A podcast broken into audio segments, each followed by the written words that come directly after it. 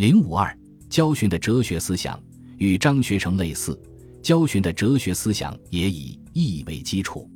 他说：“于学义所悟得者有三冒号：一曰旁通，二曰相错，三曰实行。”他所谓旁通，是指事物可以相互沟通；相错是指相辅相成的两种事物构成对立统一的关系；实行也即变通。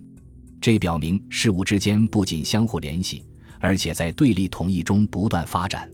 他据此还提出交易循环的观点。所谓交是指交相爱，交由于信服，有交易上要守信之意。意指既交之后，易而变通。交易后上下应之，则不能一阴一阳，两两相符，必易而成一阴一阳也。表现为数量对比的意思。他认为交与义的关系是交而不义，则盈不可久；义而不交，则消不可久也。交易中的守信和数量等价是交换所必须的，这是他的变通观点在经济领域中的运用。在社会历史观方面，焦循依据变通思想探讨了道德起源。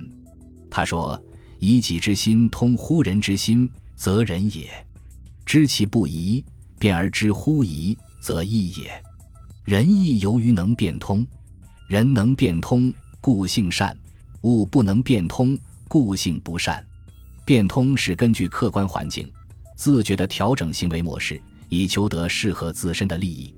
仁义等道德原则是人们从自身的需要和利益出发而做出的选择，既不是上天赐予的，也非圣人发明。焦循还进一步论述了物质利益与道德准则的关系。无恒产而有恒心者，为士为能，君子喻于义也。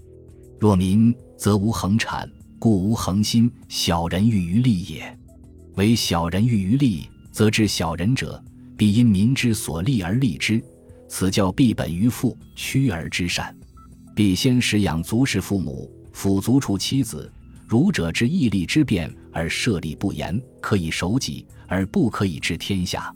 天下不能皆为君子，则设立不可以治天下之小人。小人利而后可义，君子以利天下为义。是故利在己，虽义亦利也；利在天下，即利即义也。孔子言此，正与君子之治小人者，知小人喻于利。虽说焦循在这里从区分君子和小人来谈物质利益和道德准则，并认为君子守己以义而治民以利，小人则只知有利，有利可言义。但他重点在说明道德准则依赖于物质利益，交必本于富，无恒产，故无恒心，都说明物质利益的重要性。这是对离开物质利益空谈道德的一种否定。焦循根据变通思想，在政治上提出反经为权的学说。经是长久之法，不义之则，如伦理纲常等。权是指具体的制度错置，他们可以依据形势的需要改变。他提出法不能无弊，有权则法无弊。权也者，变而通之之谓也。法无良，当其时则良。当极寒而己之以春。当己暑，则和之以秋，此天道之权也。故为政者，以宽济猛，以猛济宽。又义之道，在于趋时，趋时则可与权矣。